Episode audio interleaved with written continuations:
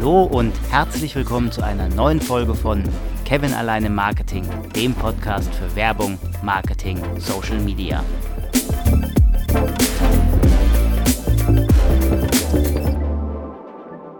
Und schon ist wieder eine Woche rum und es heißt herzlich willkommen zu meinem Podcast.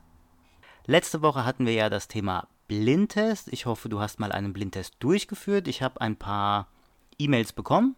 Mich haben ein paar Nachrichten erreicht, die das bestätigt haben, was ich letzte Woche auch gesagt habe, und zwar, dass bei einem Blindtest ihnen unbewusst klar wurde, dass sie eigentlich Pepsi bevorzugen und erst als sie dann wussten, was Coca-Cola und was Pepsi ist, dass sie dann auf Coca-Cola umgeschwenkt sind. Also es war sehr interessant und ich habe da auch ganz kurz mal den Halo-Effekt beschrieben.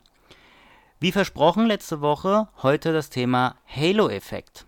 Also, in der letzten Folge, zusammengefasst, habe ich den Blindtest behandelt und dass es, wenn man weiß, um welche Marken es sich handelt, wenn man sie also beim zweiten Test probiert hat, es zu einem Halo-Effekt kommt. Der Halo-Effekt stammt aus dem Griechischen und bezeichnet den Lichtkreis um Sonne und Mond. Im Englischen bedeutet es Heiligenschein, also die Überstrahlung, und um genau diese Überstrahlung dreht sich dieser Halo-Effekt. Im Positiven wird der Halo-Effekt auch Heiligenscheineffekt genannt, im Negativen Teufelshörner-Effekt. Der Halo-Effekt ist eine kognitive Verzerrung, was eigentlich nichts anderes ist als eine unbewusste Störung unserer Wahrnehmung. Der Effekt tritt aber nicht nur bei der Markenwahrnehmung auf. Ein Beispiel. Sagst du auch attraktiven Menschen eine gewisse Intelligenz nach oder Erfolg im Beruf? Wenn du den Menschen nur hören, aber nicht sehen könntest, wäre deine Wahrnehmung vielleicht eine andere. Genau das ist der Halo-Effekt. So ist es auch bei Marken. In der letzten Folge hatte ich ja das Blindtestbeispiel Coca-Cola und Pepsi. Wir assoziieren mit Coca-Cola etwas Angenehmes, vielleicht sogar unsere Kindheit. Beispielsweise durch den Coca-Cola-Truck, der um Weihnachten herum immer in irgendwelchen Städten Halt gemacht hat. Das war ja früher ein Riesenhype. Ich bin auch als Kind zu dem Coca-Cola-Truck, du durftest rein, du durftest da Merchandise-Artikel aussuchen, dann durftest du auch mal eine Cola trinken.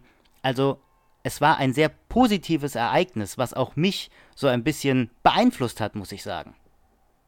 Unbewusst rufen wir diese Information ab und verzerren so unbemerkt unsere Wahrnehmung und denken, uns schmeckt Coca-Cola natürlich besser als Pepsi. Obwohl blind verkostet beide eventuell sogar gleich geschmeckt haben oder Pepsi sogar besser war. Wie kann man aber diesem Halo-Effekt entgegenwirken? Es gibt spezielle Schulungs- und Trainingscenter, die einem ein Bewusstsein für diesen Effekt geben. Bei Bewerbungen beispielsweise könnte man auf Standardisierung zurückgreifen, also standardisierte Bewerbungsformulare ohne Bild. Bei Marken wird dies allerdings schwierig.